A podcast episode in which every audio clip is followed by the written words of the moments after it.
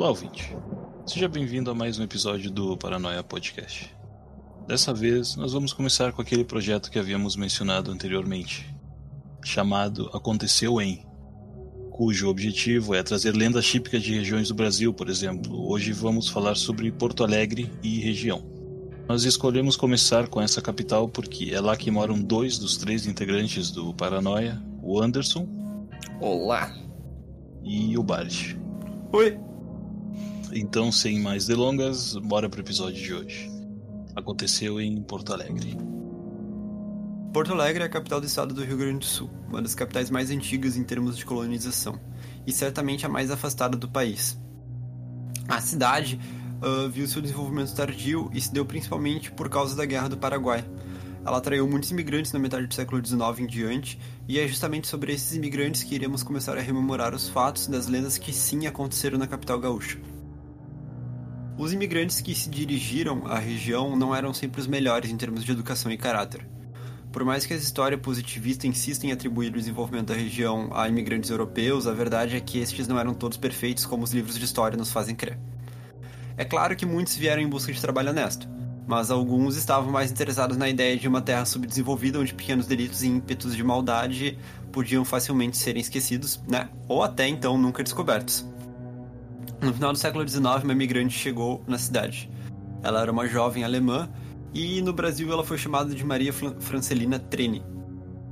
Ela tinha 21 anos então na época e pelos registros que temos, que estão disponíveis na nossa página do Instagram, ela era uma pessoa muito bonita. Quem tu disse que ela era parecida, Pablo? A atriz, aquela lá que faz uh, Revenge. Revenge, tá. Deixa eu ver o nome dela aqui. ao vivo, ao vivo, ao vivo. É Emily Van Camp. É bem okay. parecida, cara. O, o, rosto dela de traços finos combinava com o cabelo loiro cacheado, e ela certamente deveria chamar atenção para o padrão de beleza da época. A jovem, pelo que consta nos autos, ela ganhava vida como uma amásia na noite da cidade. O que seria uma amásia? É exatamente o que eu ia perguntar. É, eu ia perguntar também. Uma másia na época é o que hoje a gente chama de uma mulher da noite, uma menina que vendia então seu corpo em troca, né, de dinheiro. Ah. De assuntos extraconjugais, assim. Não necessariamente extraconjugais, né, Anderson? dela, né? É. é. Mas, enfim, ela era essa menina muito bonita, alemã, de 21 anos, que vendia uh, seus serviços da noite e ela certamente conheceu muitos homens durante as horas de trabalho, né? Mas um deles se destacou e acabou se tornando seu amante. Esse homem é o brasileiro Bruno Soares Bicudo, mais conhecido como Soldado Brum, como, contam, como constam os, os registros. Bicudo? Bicudo. É, bicudo é fabuloso. Porque é tipo o hipogrifo do Harry Potter. Beicinho, tá ligado? Não, é tipo o hipogrifo do Harry Potter. isso, isso. E. Bom, esse brasileiro, né? Bruno Soares Bicudo, ou Soldado Brum. ele era um, um policial da Brigada Militar e ele mantinha relações com a jovem. Então, no dia 12 de novembro de 1899, o casal resolveu fazer um piquenique com amigos em um dos diversos morros que cercam a, a cidade, né?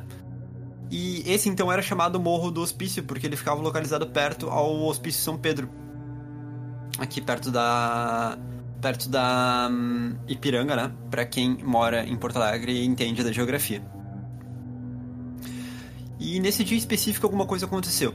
O casal começou a discutir e eles se afastaram dos amigos. Certamente porque eles não queriam que eles, os amigos, né, eh, presenciassem a briga entre os dois. Alguns minutos passaram e os amigos eles estranharam a demora de Maria e Bruno. E quando eles partem à procura dos dois, eles encontram o soldado Bruno com o corpo de Maria entre as mãos, aos pés de uma grande figueira. O policial havia degolado com um corte profundo no pescoço ao amante.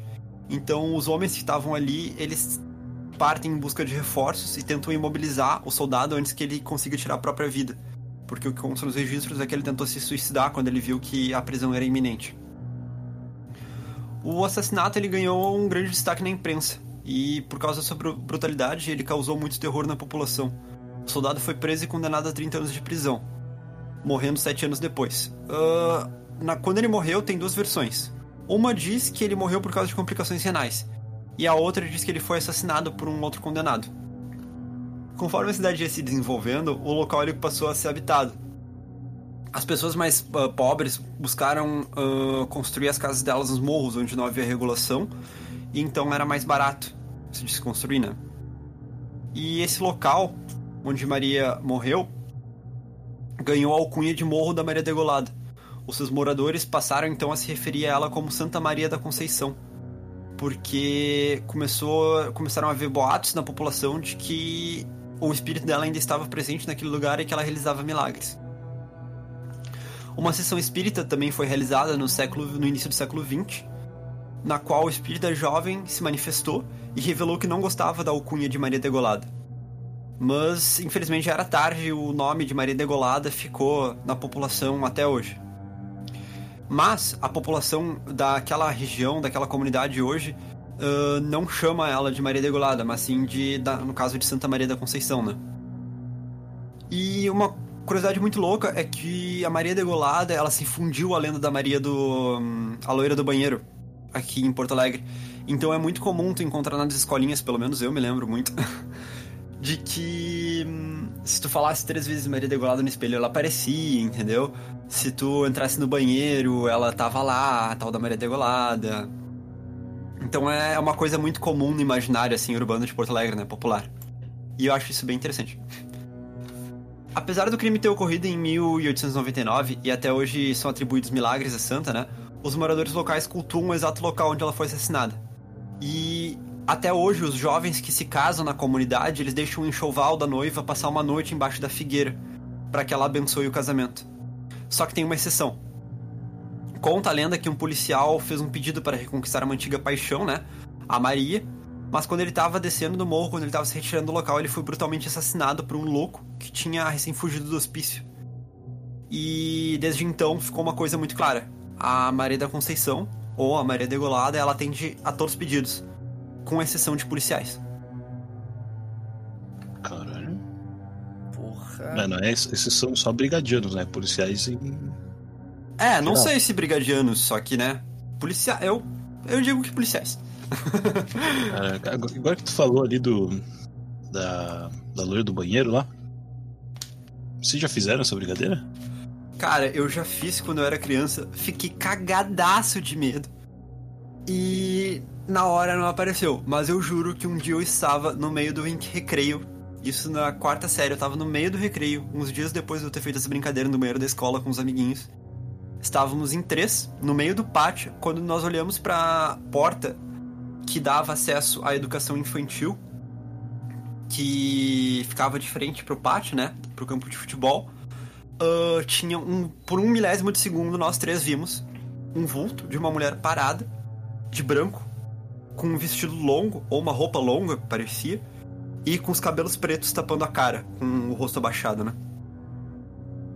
E foi uma coisa muito louca, porque eu olhei pros meus amigos na hora e falei: Caramba, vocês viram eles? Aham. E a gente nunca mais falou sobre isso. É, poderia ser a mãe de, um, de algum aluno, né? É, poderia. É que que ela tava que olhando tava- pra baixo e tava com os cabelos na cara, mas vai que sei lá, caiu uma moeda e a mulher olhou pra baixo. E foi uma coisa muito de um milésimo de segundo, sabe? Passou muito rápido. Eu nunca, eu nunca cheguei, eu nunca cheguei a. Na, na verdade, assim, no colégio, obviamente, tinha isso daí. No, no meu colégio tinha bastante isso daí, o pessoal falava pra caralho. Só que eu nunca cheguei faz- a fazer porque eu sou cagão. Eu sou cagão pros bagulho. Eu, eu sigo o mesmo princípio assim, se tipo. Tu não gosta de espelhos, né? É, não, tá quietinho ali, tá ligado? Eu não vou mexer, tá de boa. Eu não vou, eu não vou, eu não vou incomodar, tá ligado? Tipo, deixa ali, ele tá quietinho no canto, eu tô quietinho no meu, deixa de boa assim, tá tranquilo. Sensato, sensato. Eu não acredito em nada disso. Só que eu também não faço, né, cara? Vai que. Exatamente, exatamente. Eu não acredito. Não acredito. Não, É que nem, é que nem o, é que nem o, aquele, esqueci o nome daquele, tab, é, né, não, é tab, não é tablete, é, Tablete. não, calma, aquele jogo é Ouija, Ah, tá, Ah, tabuleiro Ouija. hoje. isso, tabuleiro, é a mesma coisa, cara. Pô, eu Eu- sei umas histórias desse tabuleiro, cara. Nossa. Pior, eu também sei de umas histórias desse negócio. não é acredito. de, de mesa de vidro explodindo, assim, sabe? Não, eu, eu tinha, eu tinha uma, uma colega minha da, da escola, ela me contava bastante histórias sobre isso que ela fazia com uns amigos dela. E ela tinha várias histórias assim de, de tipo, como vocês falaram, de janela explodindo, coisa e tal, tipo, a luz caía, tá ligado? Da, da casa. E era, era bem louco, tá ligado? Mas eu seguia a mesma, a mesma. a mesma coisa. Não mexo, deixa ali, tá de boa, tá tranquilo, tá no canto, só fica de boa. Eu comprei um livro uma vez, era Exorcismo, a história real que, sei lá, inspirou o clássico, acho que era. E esse livro vem com uma tábua Ouija nas primeiras páginas ou na última página, eu acho. Eu posso dizer que eu não terminei o livro e que eu dei ele de presente. Mas tá aí. Acontece, né? Hã? Acontece. É, é como eu disse, vai que, né? Então melhor, melhor deixar, deixar pra lá. Bom, agora que já tivemos uma prévia do que vai ser esse episódio, eu gostaria de convidar nosso amigo aqui, o Anderson, para que ele contasse a versão de uma outra lenda que aconteceu não em Porto Alegre, mas ali na região, ali do lado, que é em Gravataí, que é inclusive onde ele mora, né? Cidade metropolitana, a capital, e que também possui sua cota de lendas e causas. Então, Anderson, então vamos lá. Valeu. A região de Gravataí, ela começou a se expandir há pouco tempo atrás e até hoje conta com muitas propriedades rurais e sítios.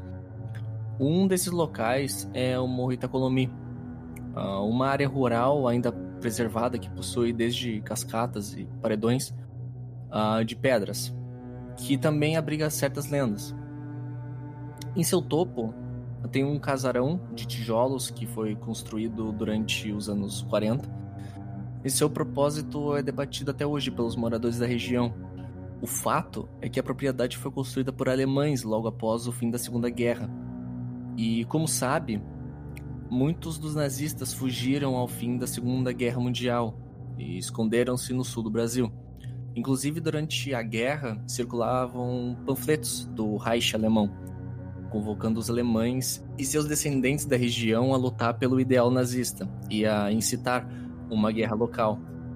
O casarão está localizado no topo do morro e é um grande ponto estratégico. Dali começa a cadeia montanhosa que leva à Serra Gaúcha e às colônias alemãs.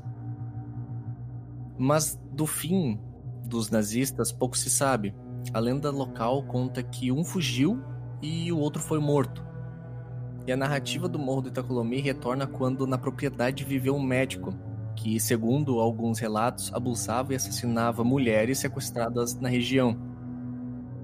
Uma dessas mulheres ainda teria conseguido escapar da propriedade roubando um carro do médico, o antigo Ford Galaxy, que encontra-se até hoje preso entre as árvores da propriedade pouco afastado do casarão, deixando somente a imaginação do que realmente aconteceu com qualquer que tenha sido a pessoa que dirigia ele no momento. Uma sauna ao ar livre e os grandes quartos supostamente serviam como um local para um prostíbulo, que organizava orgias durante os anos 80 a lenda conta que algumas das jovens que participavam eram sequestradas das famílias humildes da região e forçadas a trabalhar no local. Quando essas tentavam fugir, eram mortas e seus corpos escondidos na região, o que nos leva ao outro fato. A poucos quilômetros do casarão há um manicômio abandonado no meio da Mata Atlântica, que também se tem relatos de pacientes sendo torturados e toda a merda que acompanha a medicina psiquiátrica do século XX. Ah, para vocês terem uma ideia, aqui em Porto Alegre tem o Hospício São Pedro, que eu já falei, já citei, e no início do século XX, uh, no porto de Rio Grande, um marinheiro sueco tomou um porre, saiu do porto e se perdeu no meio da cidade. Quando ele acordou no outro dia bêbado em um canto, a população não entendia nada do que ele falava, porque ele não falava uma palavra de português, e deram que ele era louco. E enviaram ele então pro hospício, aqui de Porto Alegre. E onde ele ficou durante alguns anos. E o cara não era nem um pouco louco, ele só tava bêbado e não falava uma palavra de português. Aí, algum, depois de alguns anos dentro do hospício, ele tava falando lá sueco. E uma enfermeira entendeu o sueco e falou, respondeu para ele em sueco e ele falou algo como finalmente alguém pode falar para eles que eu não sou louco. E bom, daí depois disso ele saiu do hospício, mas até então ele estava no hospício. Caralho, que, que loucura. Literalmente, né? que loucura. Neste local, em 2019, foi encontrado um corpo de uma jovem já em total estado de decomposição. Nos dentes do crânio tinha um aparelho ortodôntico e uma corda de cadarço entre o pescoço. São as únicas características marcantes do caso. Um ano depois, a investigação ainda não foi solucionada. Ninguém procurou o corpo. Nenhum relato de desaparecimento bate com as características da menina encontrada. E o caso ainda continua um mistério. É estranho tu mencionar o manicômio, porque uns anos atrás eu tive lá. Inclusive eu passei uma tarde no local e muitos amigos da minha irmã já frequentaram lá. Apesar de ser uma propriedade privada, ela é bem remota, né? E é de fácil acesso. Ela, faz, ela tá do lado da estrada ali, uma RS, esqueci o nome da RS, não é importante de momento. E aquela estrutura toda uh, gerou um ponto meio de encontro meio underground, né? O local é todo pichado e é realmente imenso. Uh, tem um grupo de paintball que usa o local como centro de treinamento. E tem muitas marcas de tiro na parede. Tem muitas seringas usadas no chão também, muita garrafa de vidro pelo local. E conforme tu vai entrando na estrutura, tem regiões tão escuras que a gente não chegou a entrar, mas que era muito, muito, muito, muito bizarra, sabe? Era tudo em concreto e com lixo, tinha um cheiro muito forte de decomposição de matéria orgânica e muitos morcegos e aranhas também, né? E inclusive tem umas fotos que eu tirei lá do do, do hospício quando eu tive lá na época. E tem muitos símbolos de ocultismo também pichados, isso eu achei muito louco, sabe? Tipo pentagramas, uh, sigilos e coisas assim ok. Temos, temos um, um maluquinho que gosta de. Não é maluquinho, a gente tá vindo pra uma cidade. A gente tá ah, vindo claro, pra uma cidade. olha só um manicômio abandonado. Vamos ver o que, que tem ali? Vamos. Ah, é que eu já sabia, eu tava eu, o namorado da minha irmã e meu tio. Nossa, e... tio. Esse mesmo. E a gente já sabia o que tinha ali, porque os amigos da minha irmã iam até ali pra hum, fazer foto pelado. Mas é, é um local muito legal, viu? Assim, uma hum. vibe totalmente urbana, sabe? Com a natureza tomando conta, é bem louco. É, é tipo... Só pra, pra, dar um. Dar um, né, um. Uma luz aí que tenha cheiro forte de decomposição não quer dizer que tem um corpo lá, tá? É, não, com é. certeza. Só quer dizer que tem muito lixo. Ou é. animais mortos, coisas assim. É, vai saber, alguém pode até, sei lá, dormir lá, sabe? Sim, sim, com certeza. Porque por ser, né, tá entre duas cidades, do lado de uma estrada, o acesso não é difícil. Uhum. Então, com certeza, as pessoas usam aquela estrutura, né, pra se abrigar. É, pessoas que não têm abrigo terminam, terminam caindo em lugares assim. Aqui em Erechim também tem um, tem um prédio que começou a ser construído e parece que a empresa faliu e tal. E. Cara, eu não sei quantos andares tem. Deve ter uns oito, eu acho. Por aí. E, tipo, ele só tem a construção de tijolos assim, alto, não tem mais nada. Então ali, é, né, pessoas sem, sem teto, sem uhum. casa, começaram a, a, ocupar aquele lugar ali também. E é bem bizarro, cara. Tipo, faz eu acho que um mês ou dois, esfaquearam um cara ali. Caramba. É bem, é bem pesado. Tem um canal no YouTube gringo uh, muito interessante que é um cara que ele explora prédios abandonados, propriedades abandonadas. Literalmente os vídeos são ele com uma câmera explorando. Hum. É, tem, tem um canal também brasileiro, eu não lembro, cara. Spook alguma coisa. Que é um cara, que eu não sei se ele é espírita, o que que. Não lembro direito o que que ele é. Também ele visita esses lugares e diz: Ó, oh, ali tem tal coisa. Tipo uma energia, ali tem uhum. um, um espírito. É, é, é bem. Cara, é, é impressionante. Tu, Pô, tu fica tá gravando isso de noite, né? É. Tu sabe que meu prédio que eu moro é histórico, né? Sério? Um porão embaixo de mim, sim. Tu sabe que ontem eu ouvi um barulho na cozinha e eu achei que fosse minha gata, e minha gata tava dormindo do meu lado, né? Pô, não vou te falar o que aconteceu ontem porque tu não quer ouvir, mas. É.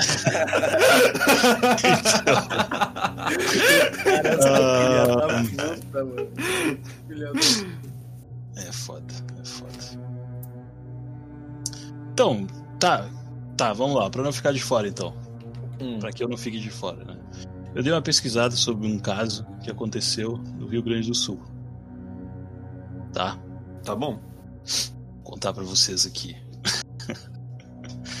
então, é sobre. Adivinha. Vai, vai. vai espírito. adivinha. O que, que eu gosto? Hum, Lobisomem. Pô, lobisomem, caralho. Ah, porra. Lobisomem, porra. Lobinho. Faz lobinho. É. Não, não faz. Ele fez o lobinho. Foda-se. Cara, é, o que foi dito, né?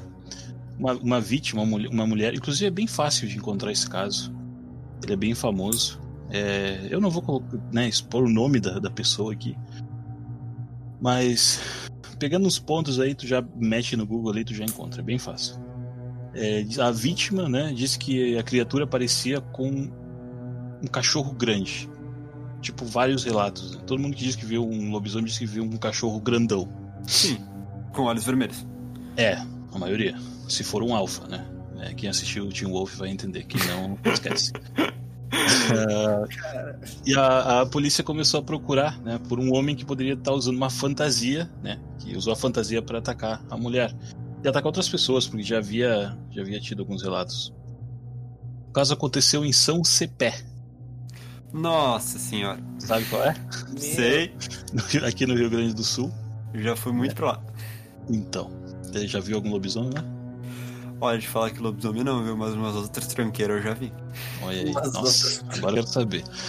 Ah, bom, segundo a polícia, a vítima afirmou ter sido atacada por um bicho que parecia um cachorro grande, né, novamente, que ficava apoiado nas patas traseiras e andava como se fosse um homem. É, inclusive, a vítima fez um desenho da, da criatura que é, é muito bonito, digamos assim. Vou- depois a gente posta lá no, no Insta para que todo mundo dê uma olhada no- na obra de arte. Enfim. Segundo a vítima, o bicho teria arranhado o rosto e os braços dela. né? E realmente, depois que ela foi submetida a um exame de corpo de delito, foram constatadas as escoriações. Ela realmente ela estava ela tava machucada. Pelo relato da, da garota que foi atacada, o ataque só terminou quando uma vizinha acendeu a luz. Ok? Ok. Por que? Não sei. Beleza.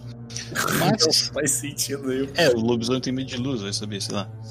Tem vergonha, coitado. Ele gosta de escurinho. Ele tava pelado, né? Isso. Bom, mas antes da criatura ir embora, a vítima garante ter visto um lobisomem. Ou, né, a criatura, o lobisomem, o bicho. Segundo ela. Aqui fica meio estranho, tá? Segundo ela, o, o lobisomem teria 1,92m de altura. Bem exato, né? Verdade. Cinco dedos com mais de 20 centímetros. Agora eu tô pensando, cinco dedos com mais de. Tipo, o resto era dedo normal. tipo, ele tinha só uma mão grande. Enfim. É. Orelhas de, de 30 centímetros, garras, olhos e dentes enormes. Como ela conseguiu ver tudo isso sendo atacada por um lobisomem? E no não escuro, né? No Porque escuro. não, a luz- não, não, mas não é a estava A vizinha ligou a luz. A vizinha ligou a luz. Ah, olha só. 1,92m. Ela tirou a fita métrica na hora assim. Isso. Deixa eu ver aqui antes de tu ir embora. Direita coluna, hein? Ah, Depois ela diz: Eu tentei lutar com ele, mas só consegui arrancar pelos. Ele parecia querer me matar. Não parava de babar e fazia um barulho estranho. Fugiu em quatro patas como um cachorro. Foi o que disse a, a vítima. E aí começa a ficar um pouco mais estranha a história. Se bem que ela já tá bem maluca, né? Hum, Supostamente o lobisomem teria quebrado um vidro da janela da, da, da guria. E, e ela estava convencida que era uma criatura. Que era realmente um bicho, um lobisomem. Porém, o pai dela achava que era alguém com uma fantasia simplesmente né, tocando zaralho na cidade. Inclusive, o pai dela disse que a criatura. Desculpa, gente, isso aqui é sério. o pai dela disse que a criatura ligou pro celular dela, né, pro celular Meu da Deus vítima, pra avisar sobre o ataque. Tipo, imagina um lobisomem ligando pra ti. Aí, eu vou te pegar, hein? Tá eu- Aí, aí. Vai, eu Não vou te se é enterrar assim. na areia, hein? É. Não, não. Enfim. Ah, então depois teve outra cidade também. Outra cidade, caralho. Teve outra história na mesma cidade. O cara falou, isso daí é um senhor de 58 anos, eu acho, 59, sei lá. Um, eu estava caçando com um amigo quando vi um lobisomem. Demos mais de 30 tiros nele e não conseguimos matá-lo. Acho que só com bala de prata mesmo. Esse daí assistiu o Van Helsing, tá ligado? Esse daí sabe, sabe os Paranauê como matar os, os lobisomens. Cara, isso aconteceu em 2009, eu acho. 2009. Se eu não me engano, foi em 2009. Uh, isso me lembrou a, a matéria do Teledomingo sobre uma casa que teoricamente estava sendo assombrada por um poltergeist aqui, perto, né, de Porto Alegre, na região do estado. E foi muito louco, porque normalmente quando a equipe de filmagem chega, né, nunca acontece nada, mas dessa vez a equipe de filmagem passou uma noite lá, era uma casa simples no meio do campo, feita de madeira e telhado, telha de zinco. E enquanto a equipe de filmagem tava lá, começaram a cair pedras grandes do telhado da casa. Inclusive, esse registro tá no YouTube e eu acho que eu vou fazer um post pro Instagram com uh, essa matéria, porque é, é curtinha, tem uns 15, 20 minutos, mas é muito interessante. Aí também, em Porto Alegre? É, na região. Ah. Foda. É, tem também, eu eu não sou daqui, né? Daqui de Erechim. Uh, eu sou de Rivera, Uruguai, que é fronteira com Santana do Livramento. E lá na mesma época, lá 2010, 11, 2009 por aí, tinha relatos de pessoas que viam o Homem da Capa Preta. Não sei se vocês estão ligados quem é o Homem da Capa Preta. Não, tu nunca Cara, su supostamente o Homem da Capa Preta era um cara que tava lá só pra é, infernizar a vida das pessoas, é, batia na porta, tipo, matava o teu cachorro se tu deixava do lado de fora. Tocava campanha e saía correndo. Não, isso daí é uma criança. Uh, mas é, cara, foi bem na época. Isso, cara, um monte de coisa bizarra, assim. Eu nunca vi nenhum homem de capa preta nem nada, inclusive eu não acredito nisso. mas é uma coisa, né, pra. Se tu vê um cara com uma capa preta na noite, vai pra casa, cara. Uhum. Uh, continuando então para o nosso último fato, já que este, assim como o caso da Maria Degolada, possui registro e documentos que comprovam a barbárie, é um crime que chocou até Darwin, né, que escreveu em seu caderno de anotações: é, existe um chacal em cada homem. Bom, se existe eu não sei, mas o Bard pode nos contar o que, que aconteceu. Os crimes da Rua do Arvoredo, eles são conhecidos por qualquer habitante da capital. Todo mundo sabe a história do açougueiro que vendia carne humana no centro de Porto Alegre, mas poucos realmente sabem os fatos e de que na verdade o açougueiro foi um mero cúmplice de outras duas pessoas.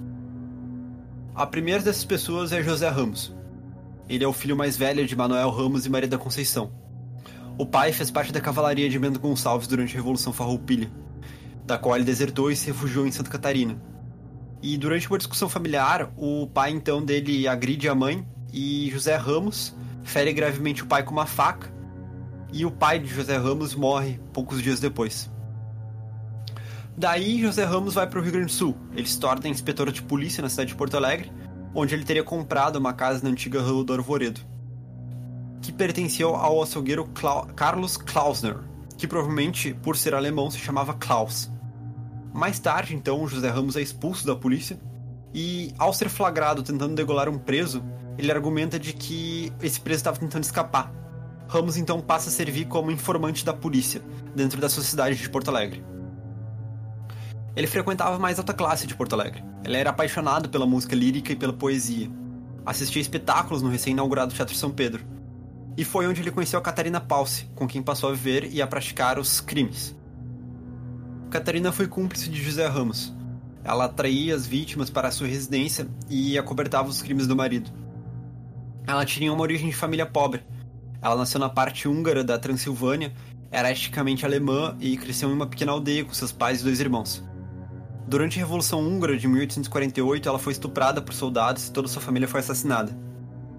Posteriormente, com 15 anos, ela se casa por Peter Pause, certamente por interesse para conseguir fugir do país, já que passava por uma situação de extrema pobreza.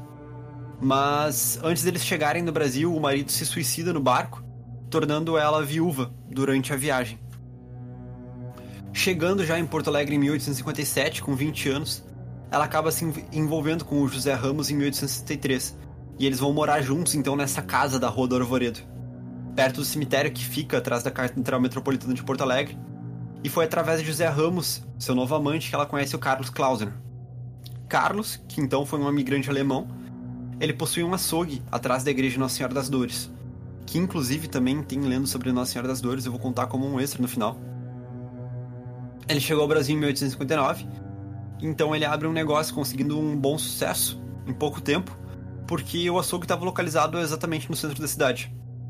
Ele era uma pessoa muito solitária e rapidamente o Klausner ele cria laços de amizade com José Ramos e consequentemente com Catarina e transforma o José em seu ajudante no açougue, já que Ramos falava alemão. Então Ramos junto de Catarina queriam enriquecer e encontrar no assassinato a forma mais fácil de conseguir aquilo que eles almejavam. Eles frequentavam bons locais públicos e checavam com antecedência quais homens ali eram ricos e poderiam ser seduzidos por Catarina.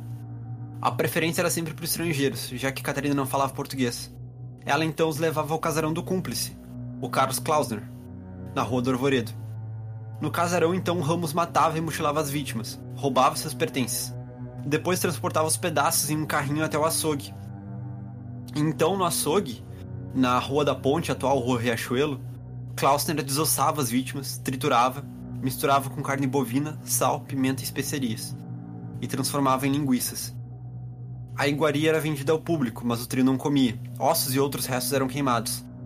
Em agosto de 1863, Klausner disse que estava infeliz em Porto Alegre e que pensava em viajar para o Uruguai. Ó, Pablo. Isso, aí fora. Temendo que ele abandonasse o barco, Ramos matou ele e enterrou no quintal da açougue. O casal então tomou posse do casarão e da loja e diziam que perguntava que haviam comprado as propriedades de Klausner e que esse tinha viajado. Ah, peraí. O casal matou o cara e não fez linguiça? Exatamente, foi aí que começa tudo dar errado.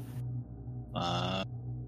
Ok. Uh, arrependida, então a Catarina Paulsen relatou as últimas duas mortes à polícia. Um senhor chamado Januário, que era um comerciante português, e seu auxiliar, um garoto. Todos enterrados no quintal do açougue. Ela confessou também que Klausner foi morto, e com a morte do açougueiro, a fabricação de linguiças humanas acabou, pois o casal não tinha expertise para isso, porque é um processo que envolve uma certa habilidade, né? Hum. Além das três vítimas, descobriram outras seis, que também viraram linguiça. Elas tiveram seus restos enterrados no quintal. Em 1804, um, uh, após um longo julgamento, Ramos e Paulsen foram condenados. Ela, a 13 anos sob regime de trabalho forçado, ele à morte. Uh, a partir daí, os relatos oficiais meio que acabam.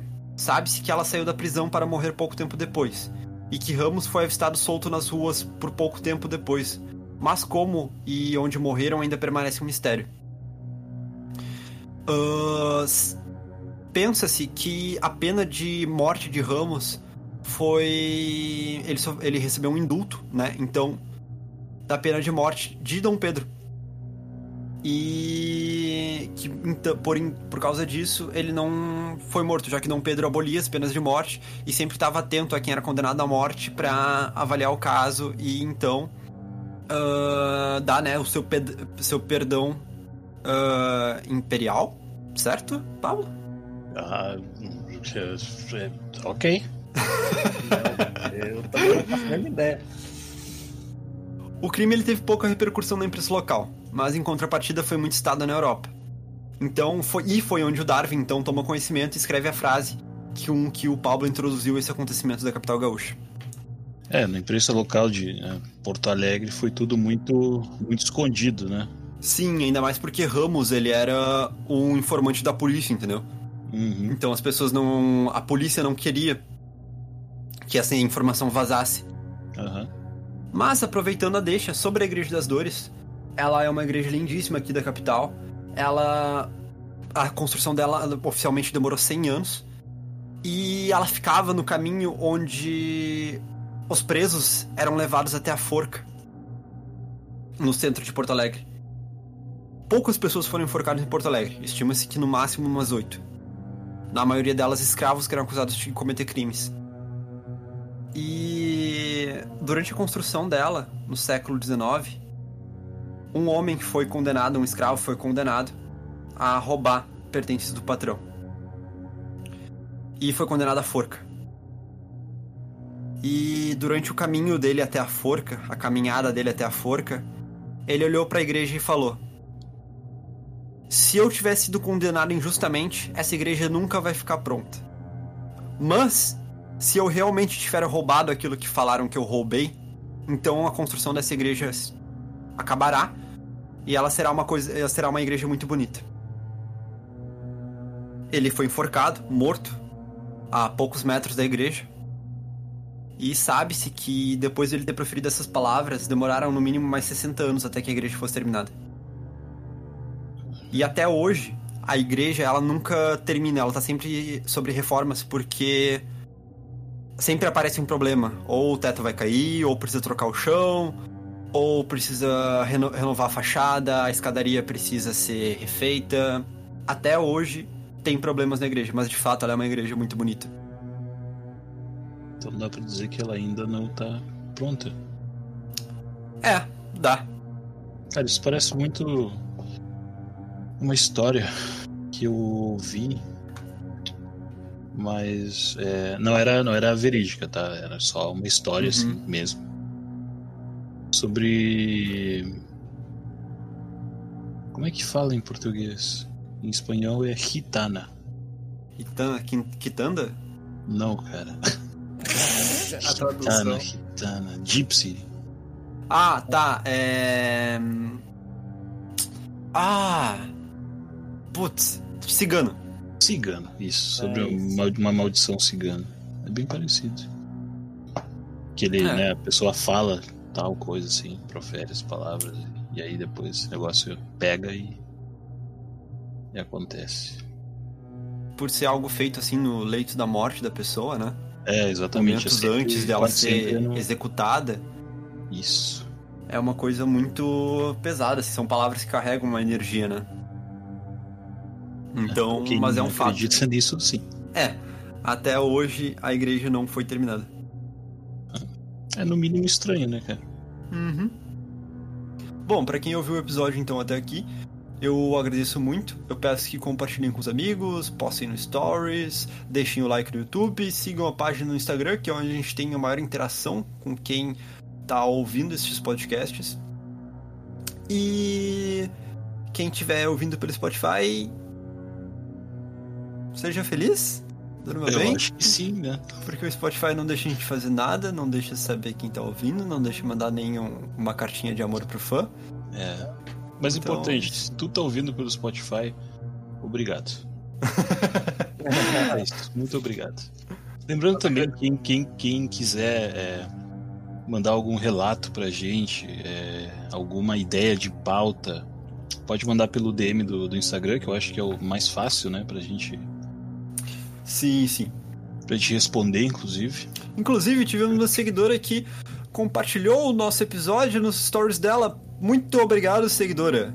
É isso aí, cara, a gente ficou muito Foi feliz. muito legal, ficamos muito, muito, muito felizes. Muito a gente obrigado tipo, caralho, é tua irmã? Não, não é minha irmã, é tua mãe? Não, quem é? Não sei. Ficando uma seguidora, cara, foi, Isso foi genial, cara. Muito obrigado. Então é isso, gente. A gente vai ficando por aqui. Abraço pra quem é de abraço, beijo pra quem é de beijo. E até o próximo episódio do Paranoia Podcast. Até mais, gente. Falou! Tchau, tchau, gurizada.